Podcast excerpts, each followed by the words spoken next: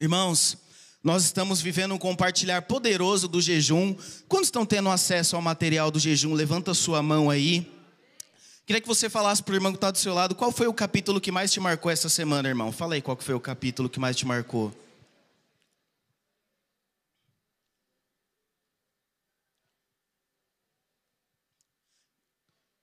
O seu discipulador, ele pegou mais livros. Então você que ainda não tem o livro, corre e pega o seu livro com o seu discipulador, porque você não pode perder o que nós estamos compartilhando. Porque tempo de jejum é tempo de guerra. Fala para o irmão que está do seu lado: tempo de jejum é tempo de guerra. Aqueles que não estão na guerra, eles já perderam a guerra. Só entra para a guerra quem está disposto a guerrear. Se você nem na guerra entrou, é porque você ainda não começou o processo.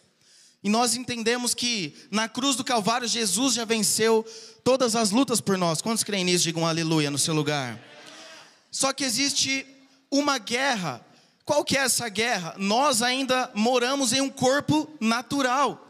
Esse corpo que está aí, bonito e cheiroso do seu lado, desse irmão lindo e maravilhoso que está aí do seu lado, dá uma olhadinha, vê se tem um irmão lindo e maravilhoso do seu lado aí.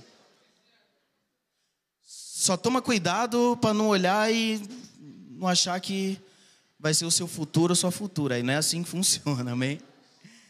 Amém? Então, esse corpo que nós estamos aqui hoje, ele é um corpo que ele vai ser completamente queimado pelo fogo. Nós vamos receber um novo corpo que será glorificado. Então, se você é mais gordinho, mais baixinho, mais magrinho, mais altinho, um nariz, um pouquinho mais avantajado, um pouquinho uma orelha um pouquinho maior, um pouquinho menor, não tem problema. A questão é que todos nós vamos receber um novo corpo na eternidade. Nós seremos glorificados, mas nós ainda não chegamos nisso. Não chegamos ainda nesse período, nessa época. Até nós chegarmos lá, você precisa entender que o seu espírito ele já foi salvo. Quem é que já passou pelo encontro com Deus ou já aceitou Jesus? Levanta sua mão aí. Fica com sua mão levantada. Olha para o irmão que está do seu lado aí com a mão levantada e fala: irmão, você não perde mais a salvação. Você já foi. O seu nome já foi. A sua vida já foi escrito no livro da vida. E de lá o seu nome nunca mais será arriscado e apagado.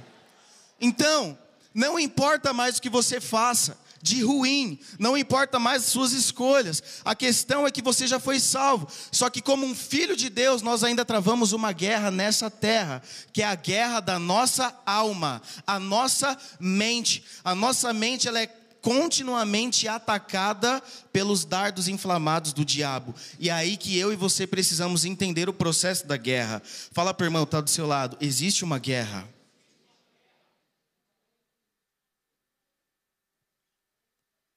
Por que, que o, o tema desse culto hoje é metanoia? Existem dois princípios, né? Eu não vou ler o significado da palavra no dicionário aqui, mas existem dois princípios que nós precisamos passar para viver a vida com Deus na plenitude. O primeiro princípio é a metamorfose. Você já ouviu isso? Muitas vezes, talvez você não tenha clareza. A metamorfose é quando se muda de natureza. Como assim? Já viu a borboleta? Ela já nasce borboleta? Não. Ela começa como uma lagarta, entra no casulo e de lá ela sai uma borboleta. Você vê que são duas criaturas diferentes, duas naturezas diferentes. Uma natureza é uma criatura mucosa, rastejante, esquisita, mole.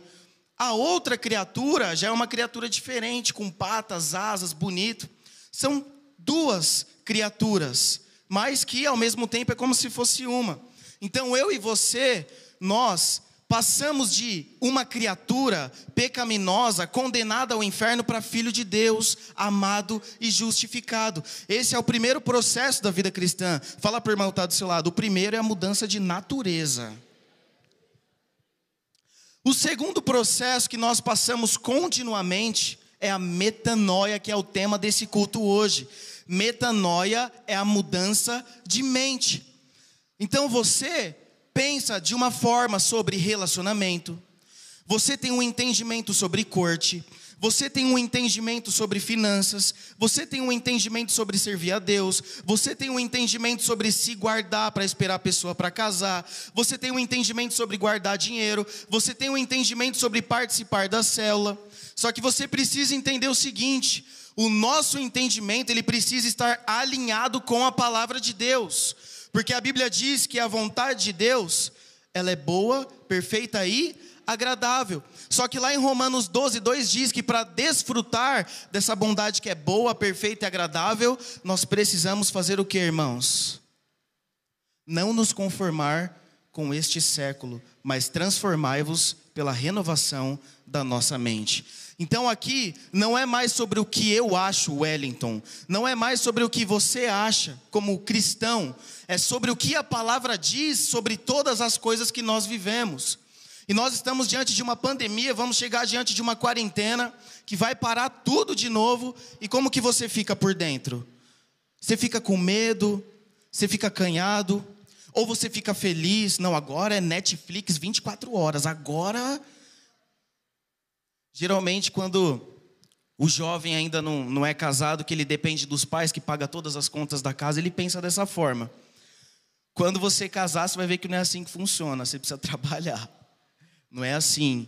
Então, como que você fica diante de tudo isso que a gente vai entrar nesse novo tempo, esse novo normal? Agora não vai ter um culto aqui presencial. Como que vai ser a célula? Vai reunir online de novo? Deixa eu falar algo para os irmãos.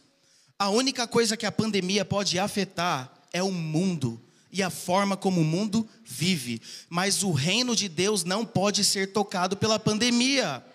Sabe por quê? Porque na época da pandemia, a época que mais o mundo entrou em crise foi a época que nós mais batizamos pessoas na igreja. O que, que significa isso? Significa que a igreja, independente da circunstância lá fora, da economia, da falta de dinheiro, do desemprego, a igreja não para. Fala para o irmão que está do seu lado, a igreja não para.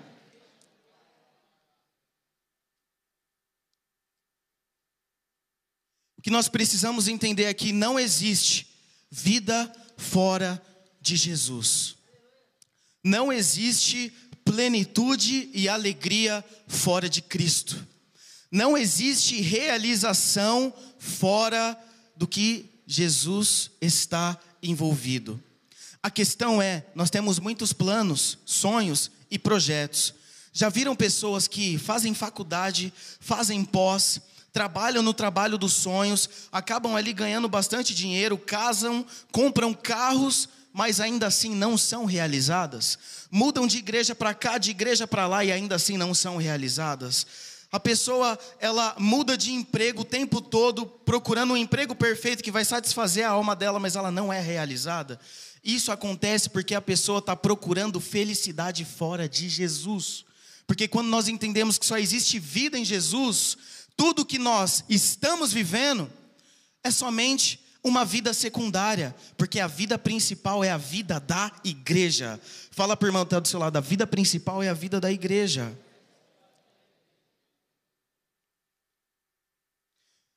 E se nós não entendermos que nós estamos diante de uma guerra, que o diabo ele tenta trabalhar aqui todos os dias. O diabo ele entra na nossa pessoa do singular, no eu. Ele fala na sua cabeça como se fosse você falando. Então, quando ele vai te acusar de algum pecado, ou quando ele vai falar de uma alguma área da sua vida que talvez você ache que não tenha mais solução, ele fala como se fosse você. Então, você precisa entender que enquanto nós estamos nessa carne, irmãos, nós seremos constantemente atacados pelo diabo. Então, quantos aqui conhecem parentes que estão assim, tremendo na base de medo com esse novo período aí da pandemia? Levanta sua mão, você que conhece. Ou até mesmo o seu pai, a sua mãe, você fala, meu Deus, não quer nem sair de casa. Ela pede uma comida no iFood ali, ela coloca uma roupa ali, como se fosse tirar o mel da abelha, sabe? Aquele negócio aqui, todo cheio de. Você fala, meu Deus, o que, que é isso? É medo. O diabo trabalha em cima do medo. Só que o crente, que entende a palavra de Deus, ele não olha a circunstância como uma causadora de problemas na vida dele. Quando nós entendemos a palavra de Deus, nós enxergamos a circunstância como uma oportunidade de crescer, uma oportunidade de ser despertado, uma oportunidade de avançar, de prosperar, de frutificar. Eu vi líderes na pandemia que olharam ali a circunstância da célula, falaram: Meu Deus, e agora? O que, que a gente vai fazer? Vamos entrar ali no online, as pessoas já não vinham no presencial, meu Deus. A célula cresceu, virou 30 membros, de três que participava presencial, começou aí 20, 30 no online. Aí a célula triplicou, vi outros ali arrumando um emprego em época de pandemia, assim, enquanto todo mundo estava sendo mandado embora. Eu vi jovem que foi demitido, e a empresa começou a diminuir ali o, o recurso, os lucros. Aí a chefe diminuiu os benefícios dela para contratar a pessoa de volta, porque falou: a empresa não é a mesma depois que você saiu, volta. Então, o que, que é isso? Milagres estão diante de nós, nós só precisamos enxergar. Pandemia não é tempo de ficar com medo, pandemia é tempo da gente entender que é uma oportunidade de Deus para avançar como nunca antes. Então, eu sonho, irmãos, que aqui nessa igreja, aqui nos jovens, nós vamos ter mais de 500 membros aqui. Eu sonho que aqui vai ter Irmãos, virando assim, discipuladores, crescendo, nós vamos ter eventos de jovens aqui, para jovens que querem se casar, que querem entrar na corte, para adolescentes, nós vamos ter eventos de evangelismo, vai ter muita coisa que a gente vai fazer, mas só vai desfrutar disso quem tiver a revelação que nós precisamos pensar como Deus pensa, e não agir conforme aquilo que as circunstâncias estão tentando nos mostrar. Pergunta para o irmão que está do seu lado, como você enxerga essa pandemia? Então, o que sai da nossa boca ou gera vida ou gera morte. Quando você está numa situação, não consegue arrumar emprego, faz entrevista, não consegue, faz outra, não consegue, faz outra, não consegue, arruma um emprego, fica um mês, é demitido, arruma outro, fica dois meses, é demitido. Tenta vencer o pecado, toda hora cai no mesmo pecado. O que, que sai da sua boca quando essas coisas acontecem? Ah, eu nunca vou mudar mesmo, né? Ah, eu nasci para ser azarado, né? Ah, não, isso aí é com os outros, comigo. Não, não rola, não cola. Comigo. Não, corte é só para os outros. Para mim, isso aí não funciona. Que casar, misericórdia, isso aí é só para os outros, sai fora. Multiplicar a célula, triplicar a célula, não. Tudo que sai da nossa boca, ou vai gerar vida, ou vai gerar morte, irmãos. Fala para o irmão que está do seu lado, o que, que tem saído da sua boca nesses dias?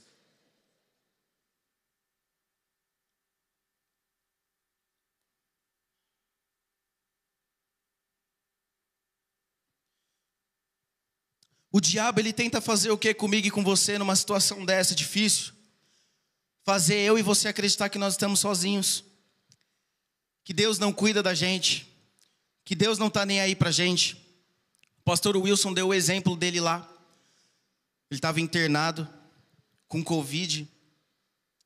E aí várias situações acontecendo e o diabo ali martelando a cabeça dele, ele achando que estava sozinho. E ele falava: Senhor, mas se o Senhor está aqui, por que, que eu estou passando por isso? Por que, que eu estou passando por isso? Dessa situação ele tirou uma lição muito importante, que é o tema do livro, Celebre a Vida. Ele cresceu assim, de uma forma muito assim além do que ele imaginava. Por quê? Porque ele aprendeu a enxergar Jesus aonde o homem enxerga tragédia. Então você precisa, como um cristão, aprender a enxergar Jesus aonde os nossos olhos acham que Jesus não está. Então você como jovem nesses dias, existem muitas preocupações. Muitas, muitas, muitas, muitas. Você pensa talvez que não vai dar certo, não vai conseguir se guardar, que isso daí não é para você, que não vai conseguir servir a Deus durante tanto tempo, aquela tentação ali, meu, acho que eu não vou resistir à minha carne, aí fica naquela, não sabe se volta para o mundo, se serve a Deus, aí fica naquela dúvida, aquela inconstância na alma. Um dia a pessoa quer ir para as nações servir a Deus e ser pastor e missionário, no outro dia a pessoa quer ser fanqueiro, skatista. Então, por que que isso acontece? A turbulência da alma a nossa alma ela pode ser uma aliada no propósito de Deus ou um inimigo. nós vamos trabalhar na nossa alma de acordo com aquilo que nós acreditamos, aquilo que nós falamos. Então é tempo de proclamar vida. Então, se você está num ambiente onde as pessoas estão falando de morte, de doença, de desemprego, você tem que chegar nesse lugar e fazer o quê? Falar de vida, falar da vida de Deus, falar de fé, falar de esperança. As pessoas hoje estão com medo, sem esperança. A, a, a, esperança faz parte do povo de Deus. Quantos fazem parte do povo de Deus aqui? Levanta sua mão. Então você é um transmissor de esperança. Fala para o irmão que está do seu lado, você é um transmissor, meu irmão, de esperança.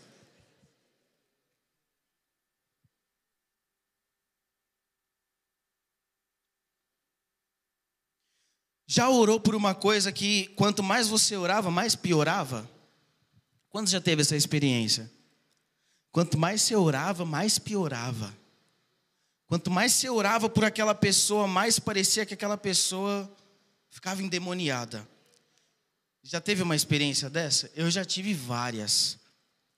Só que é nessas experiências que nós não devemos olhar o que os ventos contrários. O apóstolo Pedro, ele andou um pouco sobre as águas. Só que por que que ele parou e começou a afundar? Jesus estava chamando. Ele olhou para a direita, ele olhou para a esquerda, o que, que ele começou a ver? Tempestade, trovoada, chuva, vento, vento contrário. Jesus chamando e o vento contrário ali. Então por isso ele começou a afundar. Jesus nos chama para olhar para ele nesses dias. Independente, irmãos, das circunstâncias que esteja acontecendo, não deixe de insistir na sua oração, não deixe de insistir na sua fé, porque é tempo de vida, é tempo de crescimento. Deus ele é especialista em se manifestar aonde os homens menos esperam. Quando teve a ressurreição de Lázaro, quatro dias morto, o milagre de Lázaro não foi só ressuscitar dos mortos, porque quatro dias a pessoa já começa a entrar num estado ali de decomposição. A carne já está ali corroída, já começa a ter pus, o tecido já começa a ficar cortado, o sangue já está coagulado no corpo. O milagre de Lázaro, irmãos, foi tudo: foi a reconstrução dos tecidos, a corrente sanguínea, a pele dele voltando ao normal. Então pense, uma pessoa que viu Jesus falando, Lázaro, vem para fora, o que, que essa pessoa pensou que Jesus era? Não, esse cara é louco. Já está quatro dias morto aí, fedendo. Como que ele fala, Lázaro, vem para fora? E sobre a palavra de Jesus, o que, que aconteceu com Lázaro, irmãos? Ele ressuscitou dos mortos. Sobre a palavra de Deus na pandemia, o pastor Naor recebeu uma palavra de Deus, que nós iríamos batizar 10 mil jovens.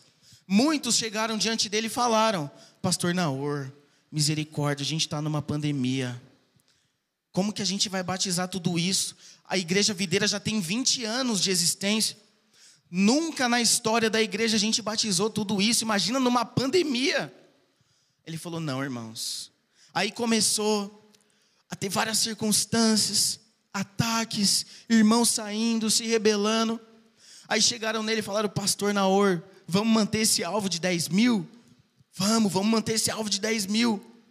Aí ele fez uma reunião com todos os obreiros do, de todos os países que tem na né, igreja videira dos jovens. Fez uma reunião no Zoom e começou a falar, irmãos, dia 21 de novembro, nós vamos batizar mais que 10 mil pessoas. Eu sinto no meu espírito e aí as igrejas começou a ter testemunho gigantesco de visitante, impactos lotados. Aqui eu, eu sei que teve impacto aqui, que teve mais de 100 pessoas aqui também na freguesia. Casa Verde lá, para mover acontecendo. Aí quando chegou dia 21, o que, que aconteceu? Nós vimos o que aconteceu, irmãos. Mais de 15 mil pessoas se batizando ao redor do mundo. O que, que é isso? O mundo olha Enquanto tem igreja, enquanto tem líder de outras igrejas, de outras denominações que olharam a pandemia e fecharam seus prédios, abandonaram suas esposas, decidiram viver a vida do pecado, entregaram seus chamados, teve outros que decidiram acreditar. E esses que decidiram acreditar estão debaixo dessa nuvem, então nós temos uma opção nesses dias. Ou você acredita no mover de Deus sobre os jovens, sobre o que Deus quer fazer nesse tempo, na videira freguesia, sobre os RL freguesia, Ou você decide entrar na nuvem do que Deus vai fazer aqui, ou você vai só ser um espectador e falar: Meu, eu podia estar participando desse mover violento que está acontecendo. Pergunta para o irmão que está do seu lado: quem você quer ser? O espectador ou aquele que está desfrutando?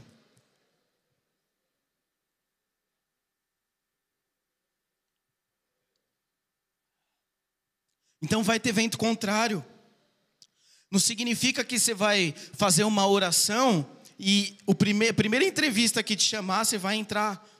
Se você tomar um fora, o que, que você vai ter que fazer? Aleluia, Deus é bom. Se essa porta fechou, é porque Deus tem uma melhor ainda.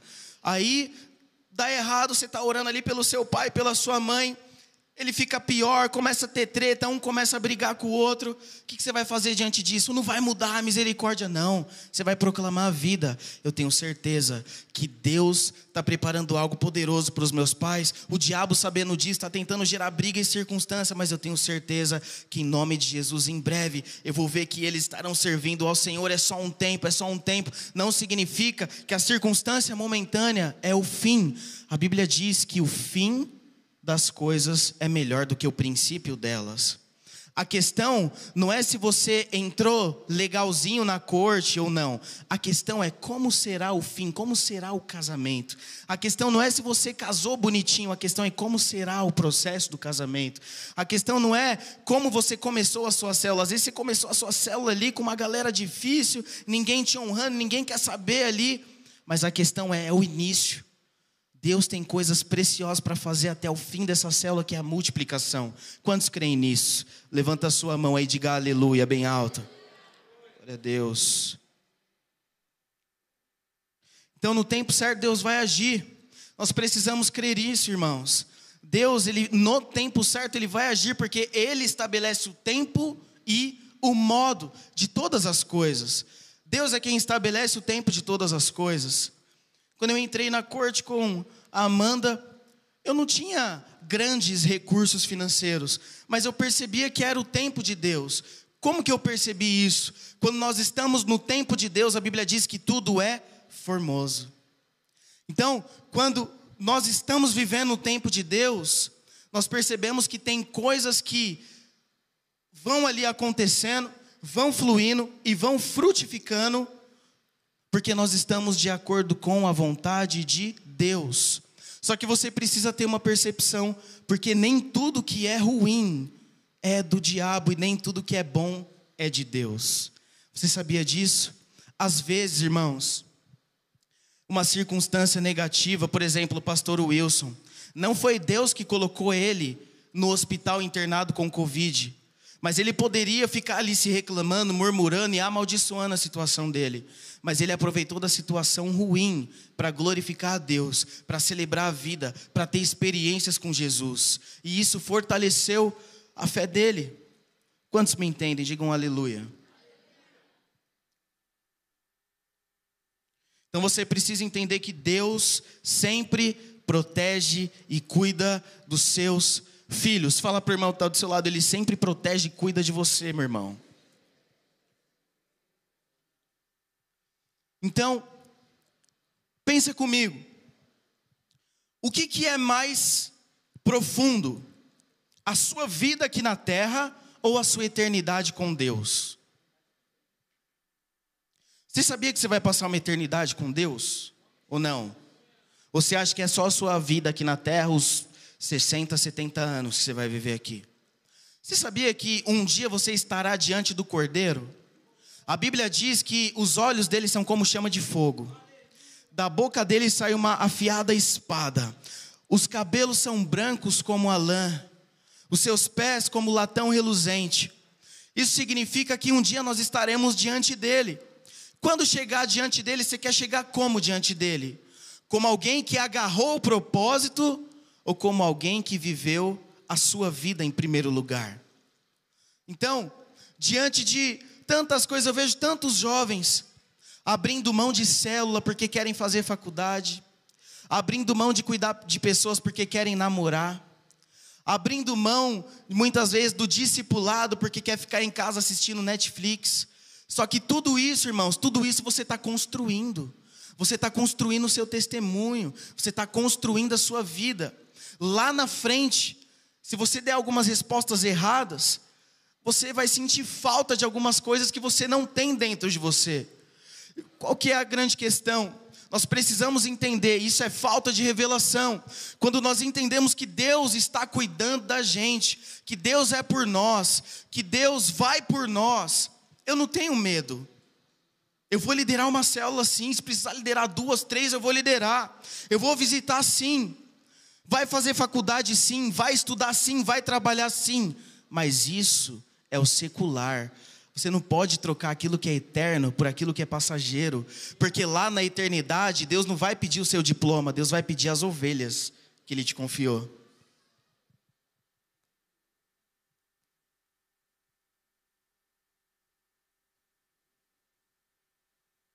Isso não tira o mérito de que nós devemos sim fazer faculdade, nós devemos sim estudar, nós devemos sim empreender e trabalhar. Mas isso não é a coisa mais importante da nossa vida.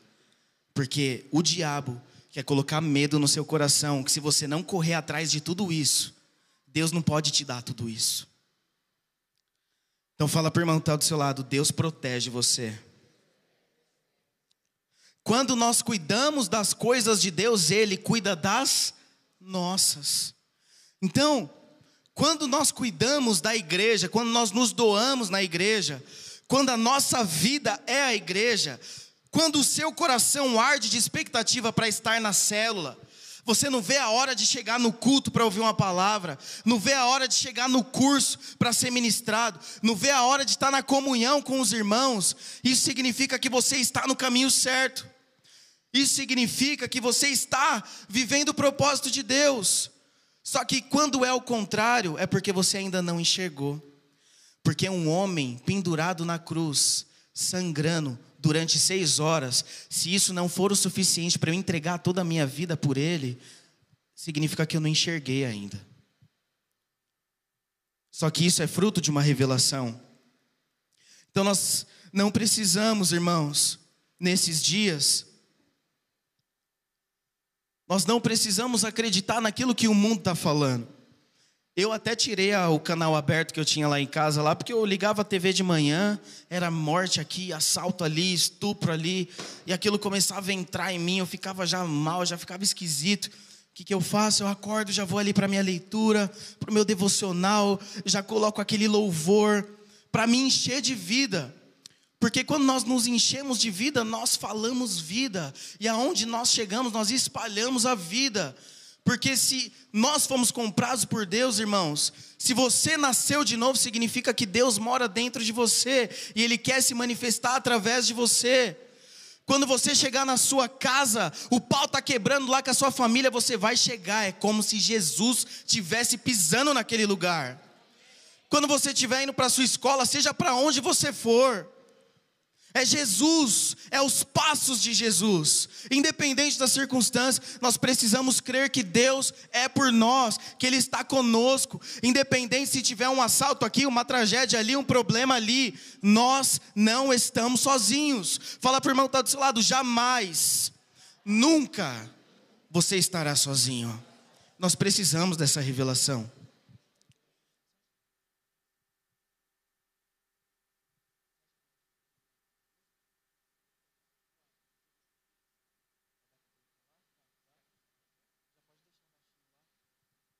Eu queria que você abrisse a sua Bíblia aí, se você tiver com ela.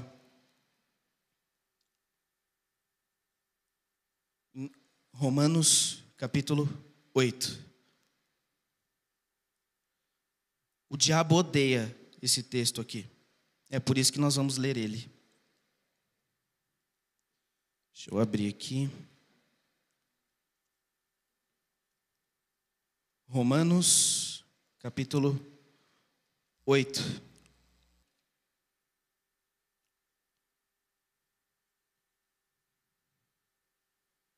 A partir do versículo 31. Deixa aberto aí. Então, irmãos, nesse tempo, o que, que você vai fazer na sua célula? O que, que você vai fazer na sua vida? Nós estaremos vivendo uma quarentena que não vai poder nem sair de casa para fazer nada. Você vai ficar como? Se encher de medo na sua casa? Ou você vai para cima com a sua célula e com os irmãos? Você vai avaliar direitinho aí se você ainda vai fazer a sua célula presencial na casa, online, mas seja qual for o método, independente do método, não muda o final. E qual que é o final? Deus se movendo através da unidade dos irmãos. Aonde tem dois ou mais reunidos em nome dele, ali ele está. Seja no Zoom, seja presencial, seja por um telefone, o importante é se reunir. Nós precisamos acreditar que nesse tempo de pandemia, quando nós estamos vivendo a vida da igreja, Deus cuida de todas as outras coisas. Deus está trabalhando por mim e por você. Olha o que diz em Romanos 8, versículo 31 em diante. Que diremos, pois, a estas coisas? Se Deus é por nós, fala para o irmão que está do seu lado: quem será contra nós? Aquele que nem mesmo a seu próprio filho poupou, antes o entregou por todos nós como nos não dará também com ele todas as coisas? Quem tentará acusação contra os escolhidos de Deus? É Deus quem os justifica. Significa que o diabo não pode te acusar mais, porque você é filho de Deus. O diabo não pode mais tentar parar você com uma mentira, falando que você não vai prosperar, não vai casar, não vai conseguir se formar, não vai conseguir se guardar, porque é Deus quem te justifica. Aí olha o que diz depois. Quem é que condena? Pois é Cristo quem morreu, ou antes, quem ressuscitou dentre os mortos, o qual está à direita de Deus, e o que também intercede por nós. Quem nos separará do amor de Cristo? Pergunta para o irmão que está do seu lado: quem nos separará do amor de Cristo? Olha o que ele diz agora: a tribulação, ou a angústia, ou a perseguição, ou a fome, ou a nudez, ou o perigo, ou a espada, como está escrito: por amor de ti somos entregues à morte todo dia, somos reputados como ovelhas para o matador. Eu queria que você ficasse em pé agora. Você vai se juntar com a sua célula agora. Nós vamos finalizar esse versículo cantando essa música, olhando uns para os outros. Junta com sua célula aí agora, rapidinho.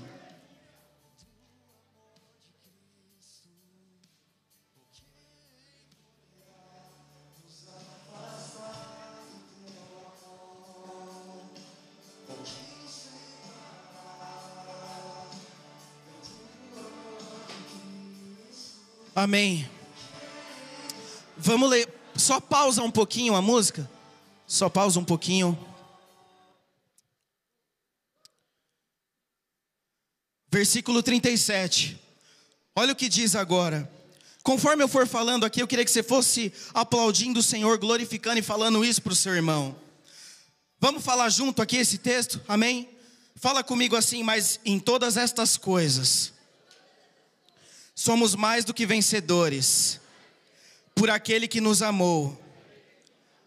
Olha para o seu irmão e fala assim: porque estou certo de que nem a morte, nem a vida, nem os anjos, nem os principados, nem as potestades, nem o presente, nem o porvir, nem a altura, nem a profundidade, nem alguma outra criatura poderá nos separar do amor de Deus que está em Cristo Jesus nosso Senhor. Diga aleluia aí. Aplauda o Senhor o mais alto que você puder. Pode soltar a música aí, Diego. Pode soltar a música. Eu queria que você orasse com a sua célula aí agora, declarando que nós somos protegidos pelo amor de Deus, que nós somos guardados pela graça de Deus, que a pandemia não pode afetar a igreja, a pandemia não pode afetar as nossas finanças, a pandemia não pode nos paralisar. Eu queria que você orasse com sua célula aí agora. Oh, Jesus.